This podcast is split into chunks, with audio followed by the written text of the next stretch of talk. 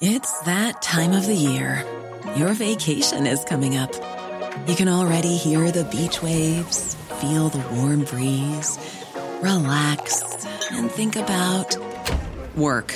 You really, really want it all to work out while you're away. Monday.com gives you and the team that peace of mind. When all work is on one platform and everyone's in sync, things just flow wherever you are. Tap the banner to go to Monday.com.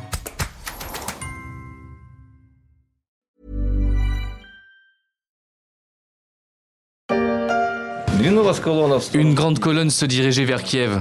L'embuscade était organisée, mais nous avons détruit la tête de cette colonne. Selon nos informations, à cette tête se trouvait un commandant du 6e régiment de chars. Nos soldats ont assuré. Depuis maintenant trois semaines, l'armée russe tente de prendre la capitale ukrainienne en vain. Kiev résiste, symbole d'un pays qui veut rester libre.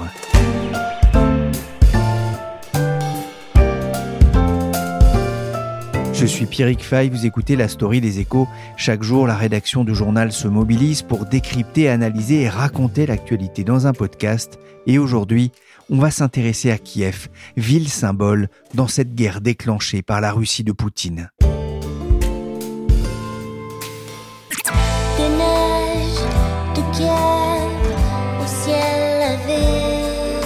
Vanessa Paradis chantait Kiev en 2018. Ce n'est pas la chanson la plus connue de la chanteuse, mais il se dégage de ce titre une douceur et une mélancolie qui semblent avoir déserté la ville ukrainienne, bombardée et menacée par l'artillerie russe.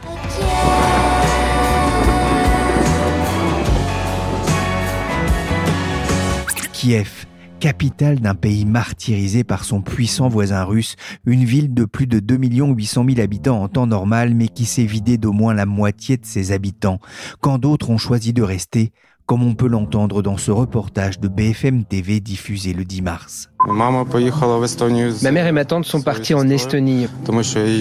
Moi, tant qu'il y a des militaires ici, je ne m'inquiète pas. Effectivement, ici, dans les rues de Kiev, plus le temps passe et plus les uniformes en camouflage brun tacheté de jaune sont nombreux. Les civils, comme Alexander, ont fait le choix de rester. Alexandra, une autre cliente, a pris la même décision. Je suis docteur, je suis plus utile à mes patients ici qu'ailleurs. Kiev résiste malgré les bombardements et se prépare au pire. Kiev vit un moment dangereux et difficile, estimait son maire, Vitaly Klitschko. J'ai demandé à Yves Bourdillon, journaliste au service international des échos, quelle était actuellement la situation à Kiev. Mais en ce moment, il y a des bombardements euh, réguliers qui touchent notamment des zones d'habitation comme à Kharkiv, euh, Mariupol. Mais il faut reconnaître que le front est très stable depuis 8-9 jours. Les forces russes essayent toujours d'encercler la capitale euh, puisqu'elles tiennent des positions au nord, au nord-est, à l'ouest, mais elles n'arrivent pas à percer vers le sud. Et donc la situation est assez stable, avec d'ailleurs des pertes de part et d'autre euh, assez minimes. C'est c'est pas à Kiev que sont les combats les les plus intenses euh, en ce moment. Donc euh, la capitale peut tenir encore longtemps puisque visiblement l'offensive russe est en pause sur tous les fronts à peu près, hormis les bombardements pour user l'Ukraine, mais partout les, les forces sont un peu à l'arrêt pour se regrouper, se réapprovisionner avant peut-être une nouvelle offensive, ou peut-être aussi qu'elles ne peuvent pas mener d'offensive à cause des pertes subies. Le président Zelensky est toujours sur place? Oui, certainement. On se souvient qu'au tout début de l'offensive, les Américains lui avaient proposé de l'exfiltrer, ce qui était une faute politique euh, majeure, et heureusement, le président a refusé, puisqu'un capitaine doit rester aux manettes. Donc, il y est toujours sur place. Certainement, il change de résidence pour raison de sécurité, puisqu'il a déjà paré trois tentatives d'assassinat par des commandos russes infiltrés qui avaient été repérés par ses services de renseignement dans des conditions d'ailleurs assez mystérieuses. Donc il est sur place, mais on ne sait pas où. Il diffuse régulièrement des vidéos de lui en tenue euh, militaire pour garder le contact avec les Ukrainiens. Les chefs de gouvernement polonais, tchèques et slovènes ont rencontré euh, le président euh, ukrainien pour réaffirmer leur soutien à son pays. C'était symboliquement très fort Absolument. C'est une démarche euh, assez exceptionnelle. D'abord parce que ce sont des chefs de gouvernement qui se rendent dans une capitale semi-encerclée et bombardée. Donc il y a un risque euh, physique, même Bon, on peut supposer quand même que dans un, accès de lucidité, le Kremlin a, a, suspendu les bombardements le temps de leur visite, mais surtout, ces trois chefs de gouvernement qui n'avaient pas un mandat de Bruxelles, à vrai dire, c'est une initiative un peu personnelle, mais ce qui est intéressant aussi, c'est qu'ils représentent trois pays différents, c'est-à-dire que le Premier ministre slovène et d'orientation plutôt favorable à, à, Trump, aux, hommes forts. Il pouvait avoir de la sympathie pour Poutine euh, jadis. Le chef de gouvernement tchèque est lui très europhile, euh, donc euh, une ligne différente. Et la Pologne, on le sait, est un pays qui est plutôt eurosceptique. Donc on voyait trois courants politiques différents, unis dans la même démarche. Ça montre l'unité de l'Europe.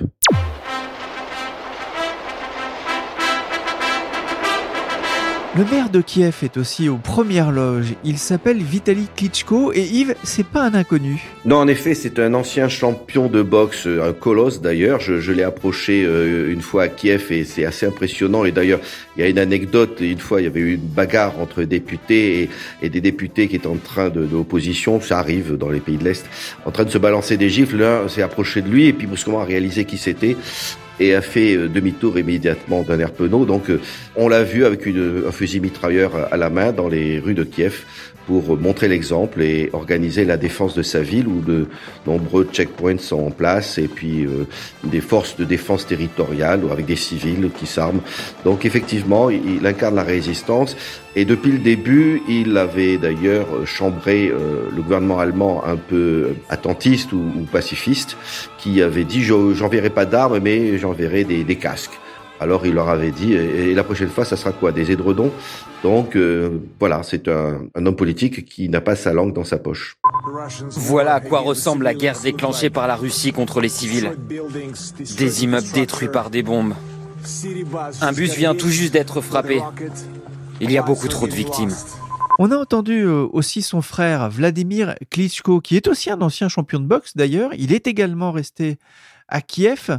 Et on se pose forcément euh, cette question, Yves, est-ce que Kiev va tomber un jour? Alors, un jour peut-être, mais dans longtemps puisque c'est quand même d'ailleurs assez curieux le, que tant d'analystes disent quasiment qu'elle va tomber dans les heures qui viennent depuis trois semaines, mais en oubliant une chose, c'est que d'abord c'est une ville très étendue, euh, une ville de 3 millions et demi d'habitants en temps normal, même si la moitié est partie, et que de toute façon dans les guerres modernes, les villes, la guérilla urbaine, c'est très difficile, très sanglant.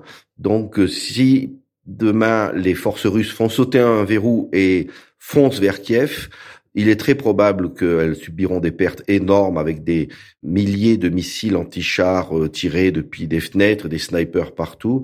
Donc ça prendra beaucoup de temps. Juste un exemple, l'armée russe à Grosny, et sans faire de détails, avec des bombardements massifs, ville de 400 000 habitants, donc dix fois plus petite, a mis six semaines en 1996. Donc ça peut prendre beaucoup de temps et même je serais surpris que Kiev tombe, à vrai dire. Mais Kiev, ce n'est pas seulement la capitale où se trouve le président Zelensky depuis le début de la guerre, c'est un symbole historique jusque dans son nom. Elle a quand même été sous domination russe très très très longtemps. Donc euh, nous, on a gardé euh, les noms russes, mais par exemple tous les médias anglo-saxons, un peu après 2014, ont adopté euh, Kiev. Kiev c'est en russe et Kiev c'est en ukrainien. Bonjour Elsa Fresnay. Bonjour. Vous êtes enquêtrice aux, échos, vous venez de réaliser une enquête sur Kiev, berceau slave martyrisé par l'histoire. Elsa, on pourrait dire que du haut de la statue de la mère patrie, 102 mètres de haut avec son socle, 10 mètres de plus que la statue de la liberté quand même, du haut de cette statue, près de 12 siècles nous contemple oui, Kiev a une très très longue histoire euh, qui remonte au Moyen Âge. Et euh, ce qui m'a frappé en faisant cette enquête, c'est qu'elle a à la fois une histoire culturelle très riche, ça a été une cité prospère, et du coup, elle a toujours été l'objet de convoitise de ses voisins. C'est une ville hautement symbolique pour le peuple slave? Absolument, parce que, en fait, Kiev a été la capitale du premier royaume des Slaves orientaux. Alors, Kiev est une ville plantée au bord du Dniepr, un fleuve, et qui est pile sur l'axe commercial qui relie la Baltique à la mer Noire, c'est-à-dire au Moyen Âge, le monde des Vikings au monde de Byzance. Donc c'est une situation idéale pour prospérer et euh, en plus elle est entourée de terres agricoles très riches. Donc dès le 9e siècle, un, elle est prospère, deux, il y a un prince de Novgorod, Oleg, qui décide de la conquérir. Il la conquiert et en 882, cette Oleg en fait effectivement la première capitale du premier royaume des Slaves orientaux. Les Slaves orientaux, c'est ceux qui sont aujourd'hui en Biélorussie, en Ukraine et en Russie. Et comme effectivement la ville est idéalement placée, elle prospère très vite. Elle est sur une route commerciale. Un des fils de Oleg, Vladimir, se convertit au christianisme, qui deviendra le rite orthodoxe, pour tisser des liens plus étroits avec Byzance. Et c'est son fils encore, Yaroslav, qui édifiera les grands monuments que beaucoup de gens ont en tête quand on pense à Kiev. Souvent, on pense à ces magnifiques coupoles vertes et or. Et donc, ces magnifiques coupoles, c'est en fait la cathédrale Sainte-Sophie, que Yaroslav a appelée Sainte-Sophie, en référence à celle de Byzance. Et on voit hein, toute cette population aujourd'hui qui est euh, fermement attachée à cette euh, indépendance par rapport à, son puissant voisin. L'histoire de Kiev et de l'Ukraine, c'est aussi au cœur de, de cette guerre lancée par la Russie de Vladimir Poutine? Oui, d'abord, euh, Vladimir Poutine, un peu avant l'attaque, et pour justifier son attaque, il a dit Nous sommes depuis la nuit des temps, nous sommes un seul peuple. Et donc, il faisait référence, effectivement, au royaume des peuples slaves orientaux, qu'on appelait à l'époque la Rousse de Kiev. Et il se trouve que ces rois qui étaient à Kiev étaient d'une dynastie, les Ryurikides, qui régneront plus tard sur la Russie. Donc, il a ses attaches historiques, sauf que, évidemment, sa déclaration n'a aucun sens, c'est-à-dire qu'il se réfère à une histoire, le Moyen Âge, à une époque où les États-nations n'existaient pas, et puis il y a eu des brassages de population quand même depuis le Moyen Âge. Au fond, c'est un peu comme si euh, Rome aujourd'hui disait bon bah très bien au nom de l'histoire, moi je vais régner sur toute l'Europe occidentale. Mais ça charrie quelque chose d'important dans l'imaginaire et effectivement la rousse de Kiev est revendiquée depuis des années à la fois par les Ukrainiens, les Russes et les Biélorusses. Ensuite, il y a une autre référence historique que fait euh, Vladimir Poutine et qui irrigue beaucoup plus sa pensée, c'est l'époque tsariste. C'est-à-dire que, donc, comme je l'ai dit, Kiev a été euh, l'objet d'assauts d'énormément d'empires. Elle est mise à sac en 1242 par les Mongols. Ensuite, elle appartient aux Lituaniens, aux Polonais. Sous la domination polonaise, d'ailleurs, se crée une langue ukrainienne différente de celle des Slaves de la Moscovie. Et puis, euh, ensuite, il y a des révoltes paysannes parce qu'ils ne sont pas d'accord avec les Polonais qui veulent leur faire adopter le catholicisme. Les paysans sont conduits par les Cosaques. Il y a un éphémère royaume cosaque qui, au bout d'un moment, est obligé de traiter avec un voisin plus puissant et conclut un traité d'amitié avec les tsars de Russie. Bon, euh, le traité d'amitié très vite deviendra une domination euh, par les armes et euh, il faut comprendre que sous Catherine II, il y a une véritable russification. L'enseignement de l'ukrainien est interdit. L'université de Kiev, qui avait été aussi une des villes qui avait créé une des premières en Europe, une véritable université, est fermée, à tel point que culturellement, au XIXe siècle, tout artiste qui veut un peu briller doit aller à Saint-Pétersbourg. Et d'ailleurs, l'écrivain le plus mondialement connu de l'Ukraine, Nicolas Gogol, écrivait en russe. Mais à chacune de ces époques, et précisément sous le tsar, il y a au fond une révolte à la fois paysanne sur la propriété des terres et intellectuelle sur la notion de garder une culture. Et il y a des histoires extraordinaire au 19e siècle. On voit bien hein, cette russification là aussi euh, d'un pays euh, à l'époque des tsars. On voit bien aussi ce qui titille Vladimir Poutine dans sa volonté de reconquête de l'Ukraine. Et là intervient un personnage effectivement très intéressant que moi j'ai découvert dans votre enquête pour les échos. C'est un poète et un peintre. Oui, c'est Taras Shevchenko. Alors lui, il a une histoire absolument extraordinaire. Il faut bien comprendre que les tsars ont introduit le servage en Ukraine. Il n'y existait pas à l'époque. Et Taras Shevchenko naît serre. Il se trouve qu'il a un talent de peintre et qu'au bout d'un moment, son maître russe se dit qu'il faut exploiter ce talent. Donc il l'inscrit aux beaux-arts à Saint-Pétersbourg. Là, il est remarqué par de grands peintres russes qui décident de se cotiser pour l'affranchir. Taras Shevchenko est affranchi à 25 ans.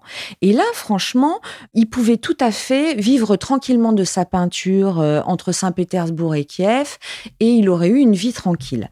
Il se trouve qu'il retourne en Ukraine, et comme il est né serre, il va voir les paysans. Et il est extrêmement choqué par la misère de ceux-ci. Il faut se rappeler que c'est l'époque, un peu avant, Catherine II de Russie, quand elle visitait son empire, elle avait ce qu'on appelait les villages Potemkin. C'est-à-dire que son premier ministre Potemkin faisait monter des décors pour qu'elle ne voit pas la misère des habitants. Donc c'est dans cette Ukraine-là que Taras Shevchenko revient. Et puis, il s'intéresse au folklore, il fait des peintures magnifiques et il se met à faire des poèmes satiriques à l'égard de la noblesse ukrainienne qui s'est laissée acheter par le tsar et à l'égard du tsar lui-même. Et là, évidemment, à cette époque-là, on plaisante pas. Il est condamné à 10 ans d'exil hors de l'Ukraine, mais c'est pas 10 ans d'exil tranquille, c'est-à-dire que euh, il doit aller se battre euh, dans les plaines kazakhs. Bon, et ensuite il aura une surveillance policière jusqu'à sa mort. Et pendant cet exil, il a interdiction de peindre et d'écrire. Il le fera quand même. Il va même créer un alphabet ukrainien pour faire la jonction entre l'élite intellectuelle et le peuple. Et il écrira des poèmes absolument fabuleux. Certains de ses vers, par exemple, Luttez, vous vaincrez, on les retrouvait sur des euh, pancartes Place Maïdan en 2014. Et puis, il a écrit euh, ces vers merveilleux qui, je trouve, euh, résonnent aujourd'hui. Depuis les temps immémoriaux, un aigle y châtie Prométhée. Il le brise mais ne peut boire le sang vivant. Le cœur revit et de nouveau se met à rire. Notre âme ne peut pas mourir. La liberté ne meurt jamais. Et donc cet homme qui va mourir euh, à Saint-Pétersbourg sous surveillance policière sera inhumé en Ukraine. On lui voue actuellement euh, un culte incroyable et il est considéré comme le père de la Renaissance ukrainienne.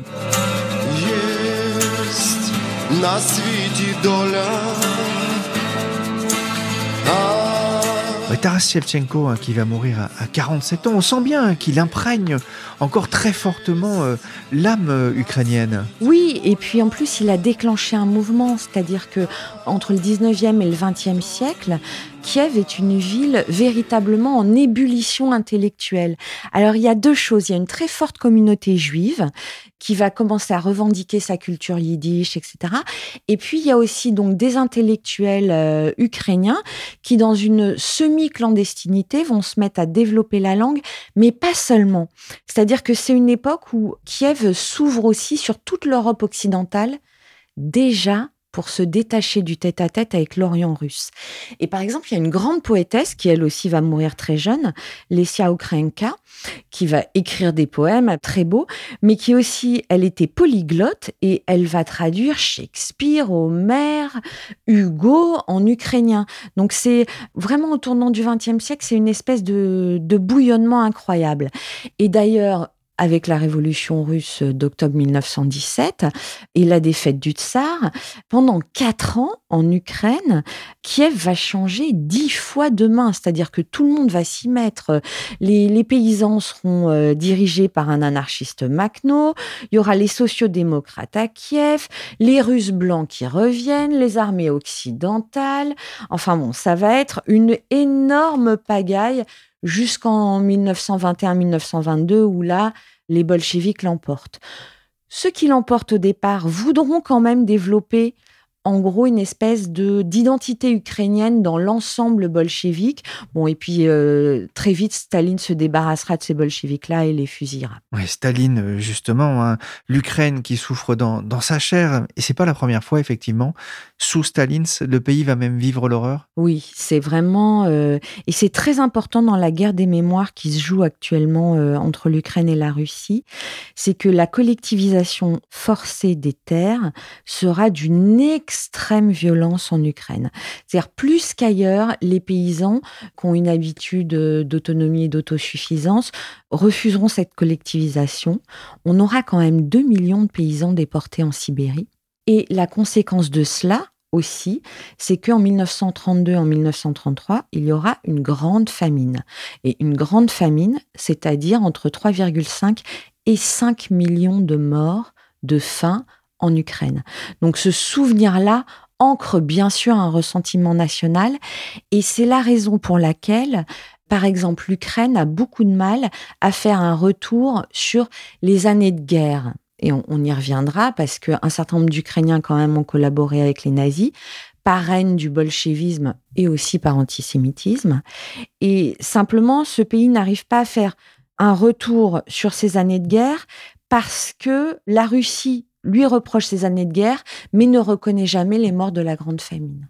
Et donc c'est là que finalement l'Ukraine et Kiev deviennent des terres martyrs entre 12 années 1932 et 1944, parce que quand les nazis arrivent à Kiev, la première chose qu'ils font, c'est qu'ils rassemblent tous les juifs restés dans la ville, à savoir 33 000. Ils les tuent un à un par balle et balancent leur corps dans le ravin de Babillard. Et c'est le début de ce que les historiens vont appeler la Shoah par balle, qui fera quand même 1,5 million de morts juifs en Ukraine. Donc ces années-là sont terribles. Elles commencent par la grande famine, on a l'extermination des juifs, et ensuite les nazis vont raser des villes aussi en Ukraine. Hein. Mais le revers de la médaille est que, par haine du bolchevisme, un certain nombre d'Ukrainiens de l'Ouest moins de la région de Kiev, plus de celle de Lviv, vont collaborer avec les nazis, participeront à la Shoah par balle, seront dans les camps d'extermination et dans la SS. Et on retrouve là toute la propagande de Vladimir Poutine quand il dit je veux dénazifier l'Ukraine. Encore une fois, ça n'a aucun sens. Un, les Ukrainiens d'aujourd'hui ne sont pas responsables des fautes de leurs grands-parents. Deux, si vous voulez, il y a un retour sur l'histoire qui n'est pas fait. Et il y a une partie des Ukrainiens qui ont énormément souffert des nazis aussi. C'est pas tous les Ukrainiens qui ont collaboré.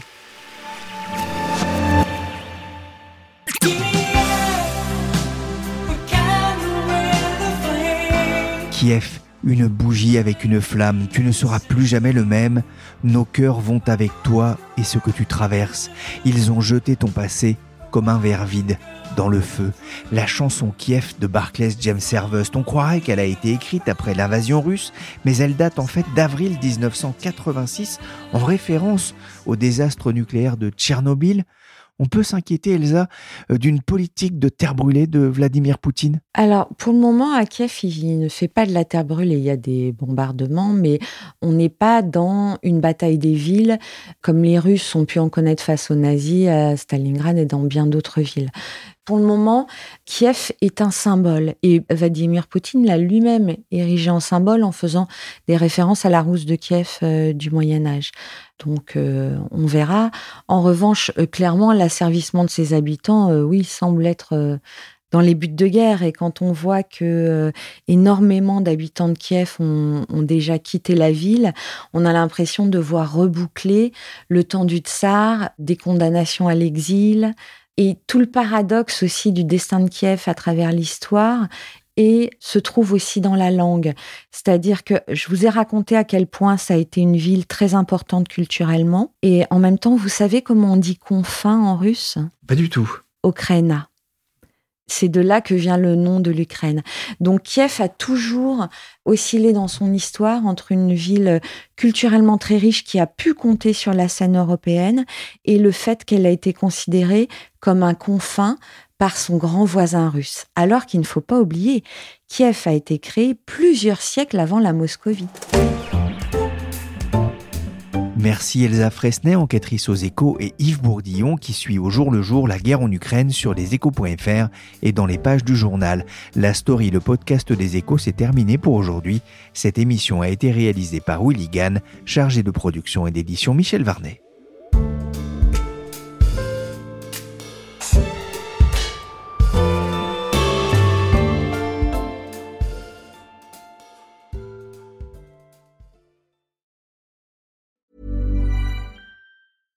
Selling a little or a lot? Shopify helps you do your thing however you cha-ching. Shopify is the global commerce platform that helps you sell at every stage of your business. From the launch your online shop stage to the first real life store stage, all the way to the did we just hit a million orders stage. Shopify is there to help you grow. Shopify helps you turn browsers into buyers with the internet's best converting checkout. 36% better on average compared to other leading commerce platforms. Because businesses that grow grow with Shopify. Get a $1 per month trial period at shopify.com slash